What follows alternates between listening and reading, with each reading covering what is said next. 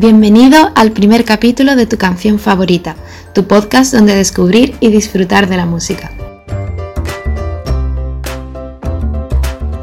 ¿Quieres saber qué nos espera el día de hoy? Bueno, hoy para la sección de novedades te traigo dos canciones recién sacadas del horno y hablaremos un poquito de ellas y lo que comentan los artistas que han sacado estas canciones, que por ahora te los adelanto. Por un lado han sido Miley Cyrus y The Kid Laroi y por otro 21 Pilots.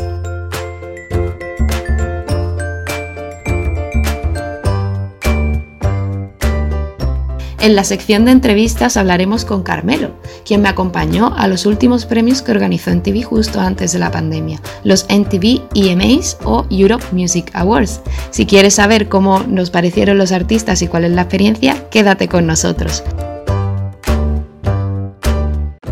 Y por último, para cerrar, en la sección Encontremos tu canción te voy a presentar a Tom Rosendal, quien personalmente se ha convertido en mi banda sonora para animarme cuando tengo días malos. ¿Quieres acompañarme a descubrir un poco de música? Allá vamos con tu canción favorita.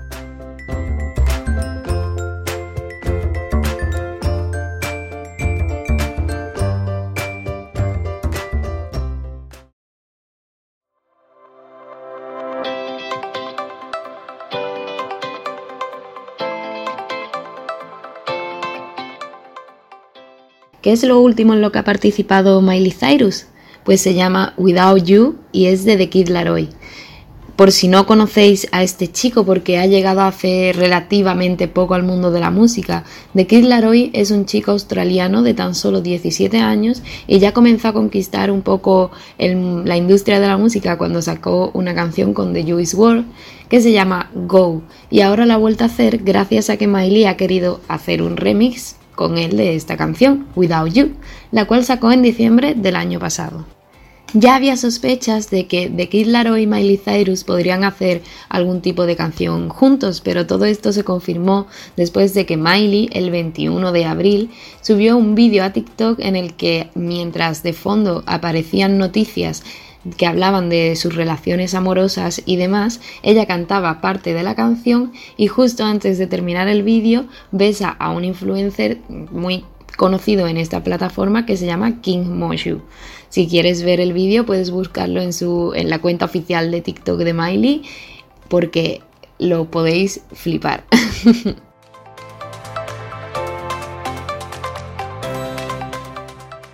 El mismo de Kid Laroi ha explicado que esta canción trata de una relación amor-odio y de cuando las cosas no terminan muy bien, pero además ha dicho que es su canción favorita del disco. ¿Crees que también puede ser la tuya? Espero que ya le estés dando me gusta en Spotify para guardarla y escucharla luego.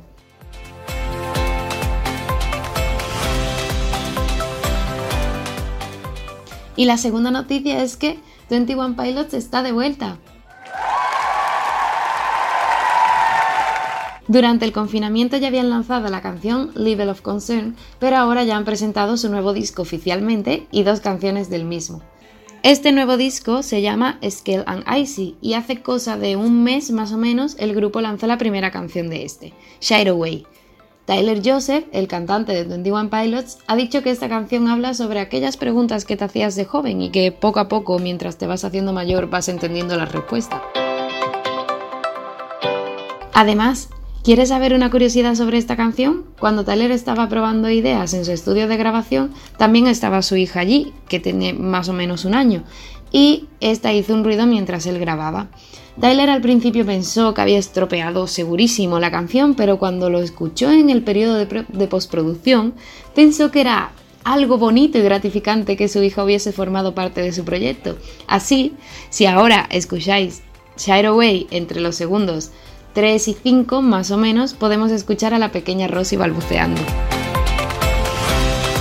Por otro lado, nosotros hoy hablaremos de Choker, realmente, la nueva canción que han sacado el pasado 30 de abril, pero como me encanta 21 Pilots, no puedo evitar hablar un poco más de la cuenta sobre ellos.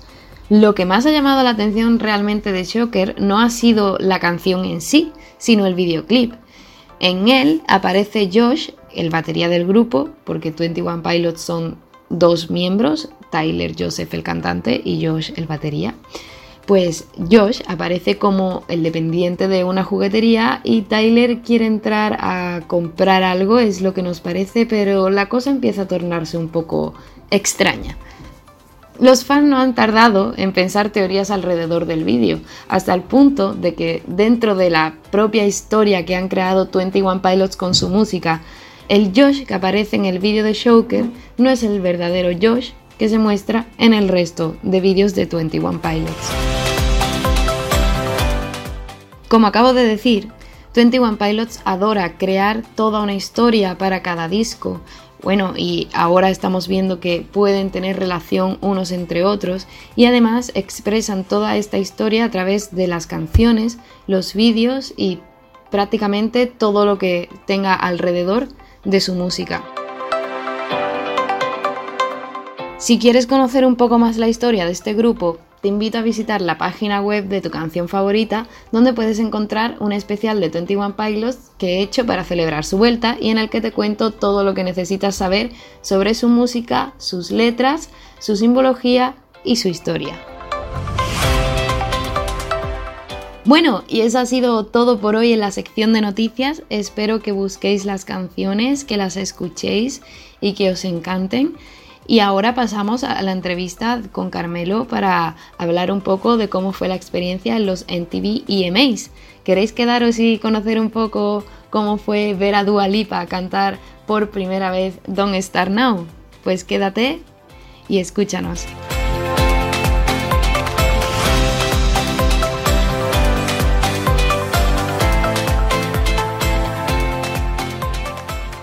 Bueno, y lo prometido es deuda y aquí tenemos a Carmelo con quien vamos a hablar de los premios en TVMAs que se celebraron en noviembre de 2019, exactamente el 3 de noviembre que era domingo y estos premios me parecen interesantes porque fueron los últimos que se celebraron justo antes de que explotase toda la situación del COVID-19 y la pandemia. Entonces, eh, bueno, tenemos aquí a Carmelo porque Carmelo me acompañó ese día a los premios. Y bueno, ¿qué tal, Carmelo? ¿Cómo estás? Buenas, muy bien. Eh, pues mm, un poquito agobiado por los exámenes, como siempre, pero muy bien. En la época, en la época. Espero que tengas suerte en tus exámenes y bueno, vamos a entrar en materia, ¿no? ¿Qué te parece? Pues yo lo primero que quería preguntarte es en un evento como este, ¿no? Como son los premios en TVMAs Sevilla.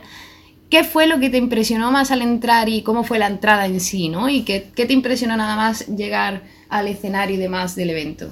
Pues la verdad que antes de entrar ya me impresionó la enorme cola que había. Que mm, podría durar mm, tres horas fuera más otra cola que había dentro de una hora. Podrían haber sido cuatro horas allí, más o menos. Y, eso la verdad que me impresionó bastante. Y ya dentro, eh, Hombre, la verdad es que parecía un poco como, como una feria, una feria que no nos dejaron disfrutar, pero una pequeña mini feria con puestos de venta de, artículos, con, ahí va con comida, bebida, que a nosotros no, literalmente, de verdad, no nos dejaron disfrutar porque cuando entramos ya estaban, ya estaba todo a punto de, empezar, entonces entramos a la carrera. Recuerdo que había una cuenta atrás que apareció en pantalla. De 30 segundos creo que era. Es que ya cuando entramos ya estaba empezando la cuenta atrás, entonces te, daba más todavía esa sensación de agobio de que ibas estar de algún sitio. Y, es verdad que no nos dejaron disfrutar nada y recuerdo que cuando entramos parecía como que ya había gente allí de hace mucho tiempo tomándose una copa o, comiendo simplemente. Y era como, ¿esta gente de dónde ha llegado y por qué lleva aquí tantas horas? Exactamente. Pero aparte de eso, ya cuando entrabas en lo que es el, el escenario, eso parecía totalmente una discoteca es que entre las luces y tal, el ambiente, se estaba, la verdad es que estaba muy, muy bien ahí dentro. Y, y es eso, ver, me, me, impresionó porque nunca había visto un tipo de escenario así, porque tú vas a ver un concierto al Within Center o a cualquier, mm, se suele ir estadio. claro, sí. Pues sueles ver eso, el, escenario muy lejos o un escenario muy alto y que mm, el artista está ahí como no vas a poder acercarte a él más de tres metros, ahí va. Pero aquí tenías al, artista como, como, a un metro. Yo, si hacía así, podía tocarle los zapatos. O sea, si levantaba la mano, podía tocarle los zapatos al artista. Sí, es que no lo habéis visto, pero ha levantado el brazo.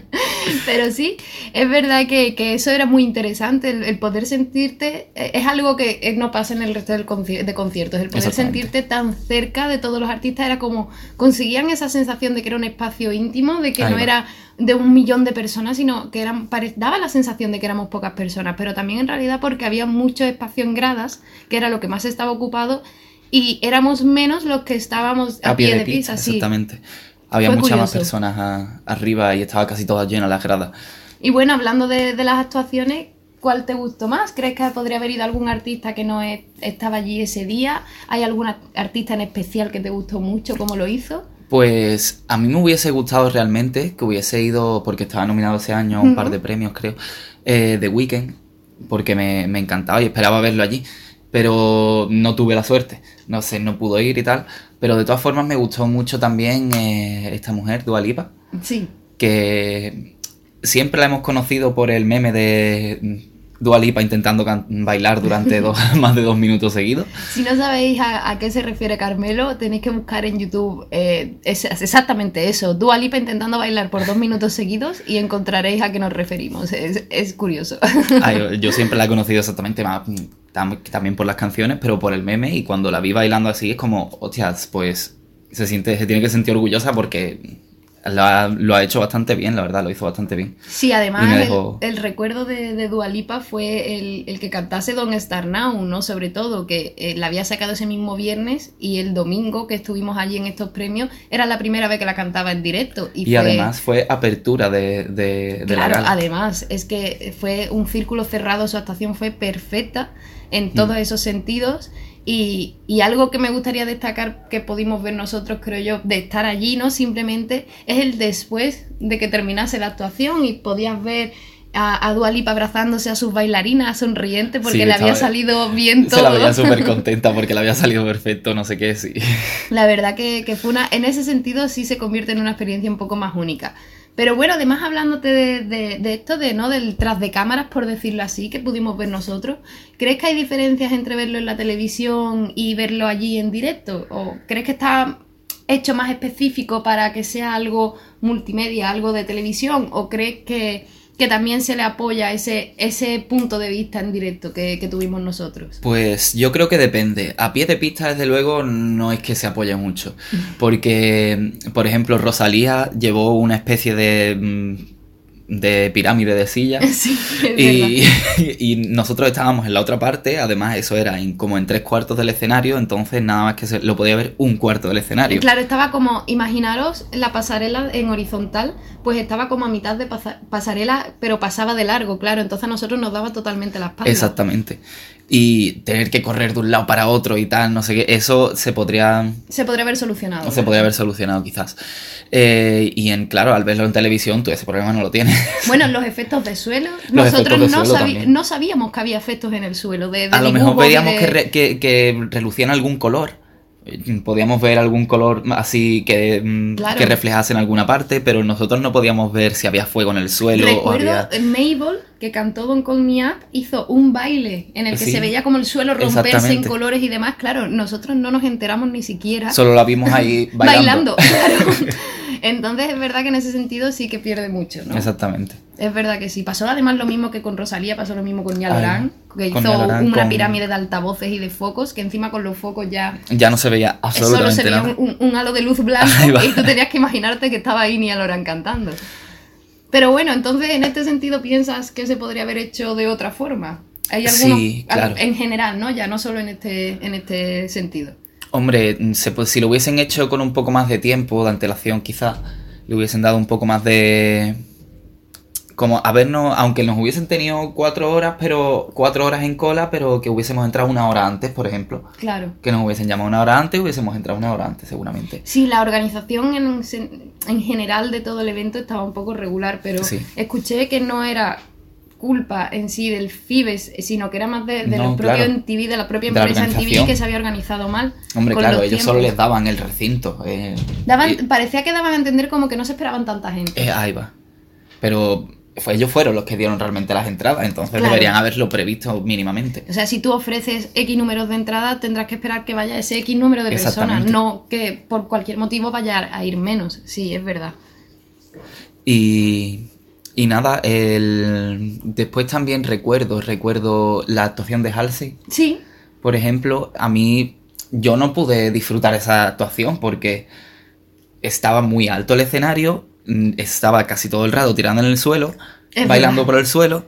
Y hubiese estado muy bien que nos hubiesen puesto unas pantallas en alguna parte donde nosotros pudiésemos ver realmente lo que estaba pasando. Tienes razón, pues ahí es un buen punto, ni siquiera lo había pensado. Eh, No había ningún. Había Ni- pantallas, pero. Sí, pero, no, eh, pero estaban todas apagadas todo el rato. como- Claro, o- era con efectos visuales o- ahí va. que acompañaban la O con anuncios entre... Eso sí, los anuncios nos lo ponían en la pantalla grande, perfecto, para que tú lo tienes vieses. razón. Es que... Había eso- cosas que se podrían sí. haber hecho mejor. Y luego no nos dejaron, había como unas tiendas, las tiendecillas de las que hablábamos antes y los puestos de, comida y bebida, no te dejaban salir. No te dejaban salir hasta que no había un intermedio. Ese intermedio duraba tres minutos en el que tú, en los que tú tenías, bueno, no, mentira, duraban siete minutos el Sí, intermedio. Pero claro, Eh, imaginaros la avalancha de gente saliendo hacia afuera a comprar cosas. En siete minutos no da tiempo a que, mm, yo A que sé, colas. 500 personas, a que 300 personas se compren un Coca-Cola, ¿sabes? No da tiempo. Claro, es, es verdad que en ese sentido fue un poco desastroso. La Sí. verdad. Que cada, podría haber, podrían haber hecho que cada cual saliese cuando le hubiese dado la gana a comprar su Coca-Cola, si se quería perder lo que se quisiese perder. Pero, pero es que no dejaron hacer eso. Hasta que no mm, dieron la pausa, no nos dejaron salir a comprar nada ni. Y eso la verdad no me pareció.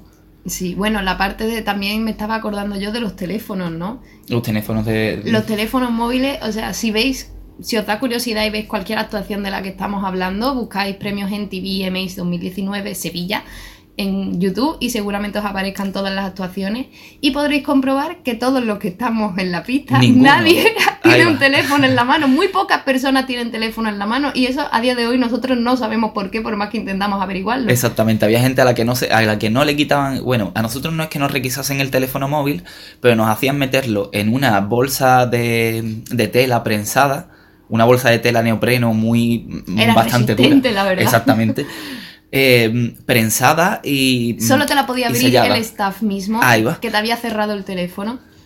Luego el- había el- bueno. gente que no lo tenía, que no tenía esa bolsa.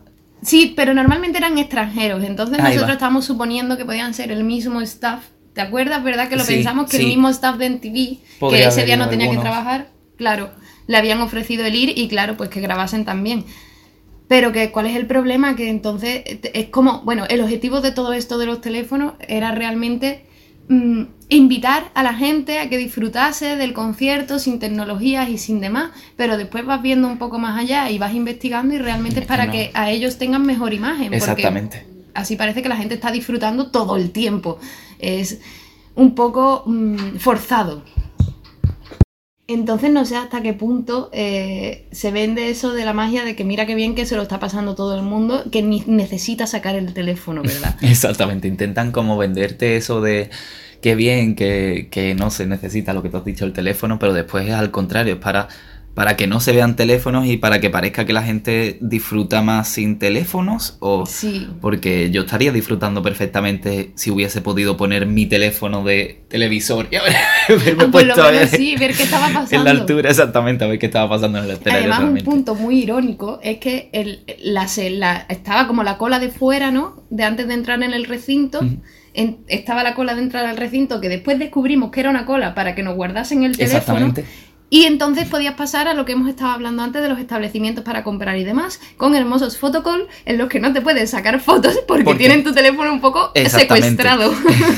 entonces, no Nosotros, mira qué bien el fotocall, vamos a hacer una foto, no sé qué, bueno, es de Vodafone, no pasa nada, vamos a hacer una foto que está chulo. Y, ah, vale, Claro, que no, ¿con- que no con qué podemos, que no podemos, que no tenemos móvil. La verdad que eso no tenía mucho sentido cómo lo habían organizado. Mm. La verdad que a día de hoy no entiendo exactamente. Si no es el motivo que hemos hablado, no entiendo por qué lo hicieron. Es que no hay otro, creo yo.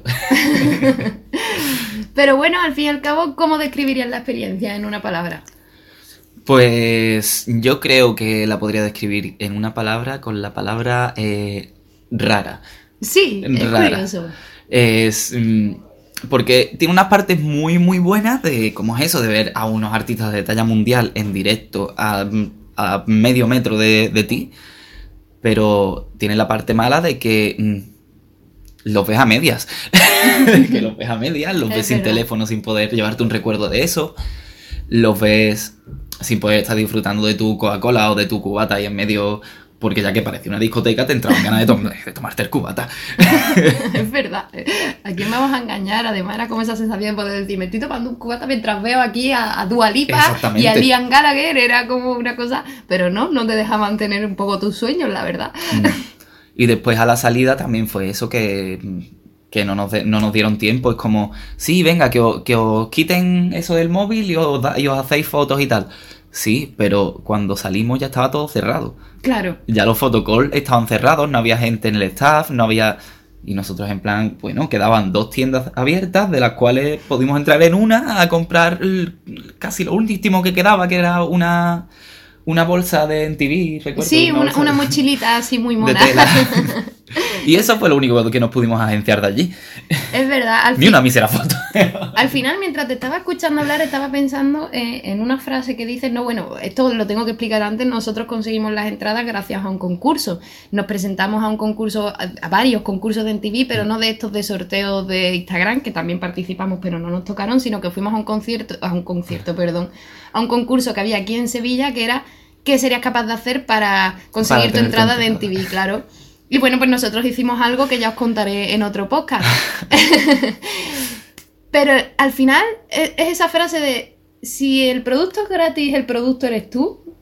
claro. Y, y podríamos ser un poco en ese sentido el producto que necesitaba en TV de rellenar De rellenar el hueco. el de hueco del público. ¿verdad? Sí. Porque al fin y al cabo, ¿hasta qué punto alguien se gastaría entradas en un concierto al que no sabe quién va a ir?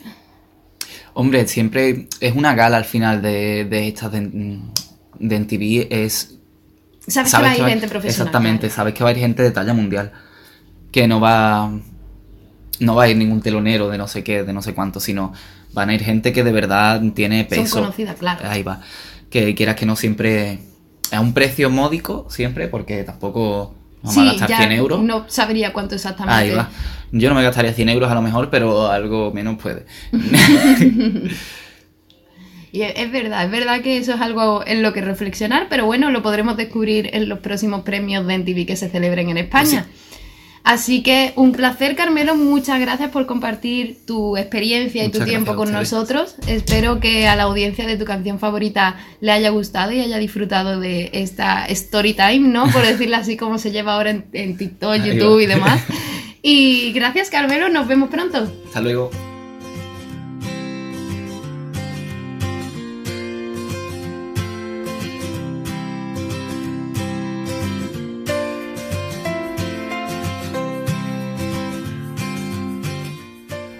Vamos llegando a la recta final y para la sección de Encontremos tu canción os voy a contar un poquito quién es Tom Rosendal, un artista británico de 34 años que lleva creando música desde 2011.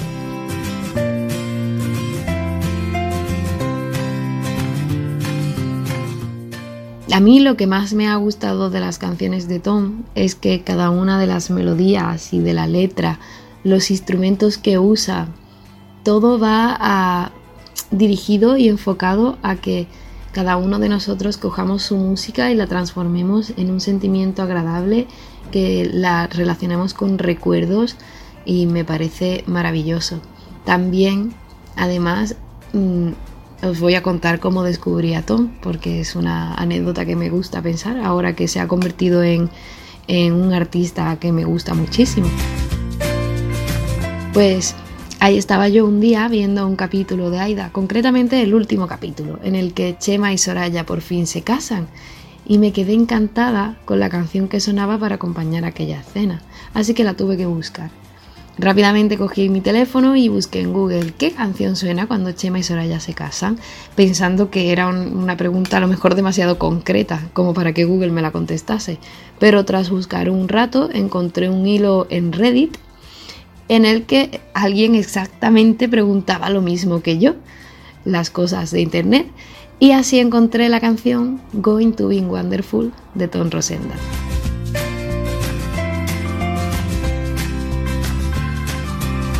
La canción me encantó, me pareció maravillosa, espero que ya la estéis también buscando en Spotify y guardándola en, vuestra lista de canciones que os gustan para escucharla y, y ver qué tal.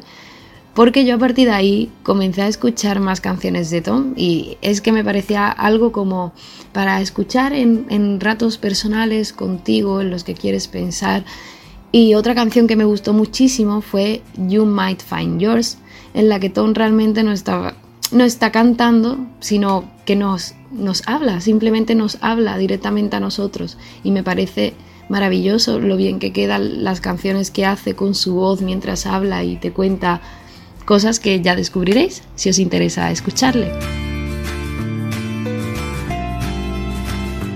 Y a pesar de todas estas canciones, mi canción favorita de Tom y la que os aconsejo escuchar hoy sobre todas es Hope.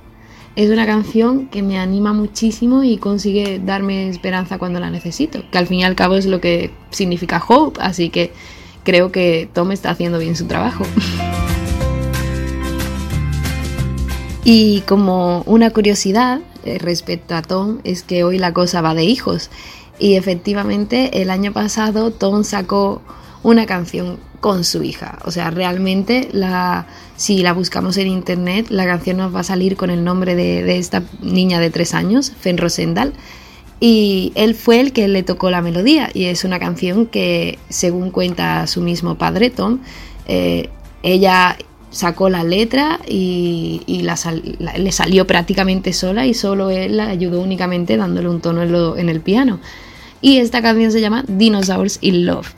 A mí personalmente cuando la escuché por primera vez me pareció muy tierna y, interesante y realmente ha cogido mucha repercusión en internet, así que si por lo menos queréis echarle un vistazo por curiosidad, ya sabéis. Y bueno chicos, me despido ya el día de hoy. Espero que hayáis disfrutado en el programa de este jueves de tu canción favorita. Y recuerda, puedes seguir leyendo noticias interesantes en la página web y preguntarme lo que quieras por las redes sociales. Espero que me contéis qué os han parecido las canciones que os he enseñado hoy. Hasta el jueves que viene y recordad escuchar mucha música siempre.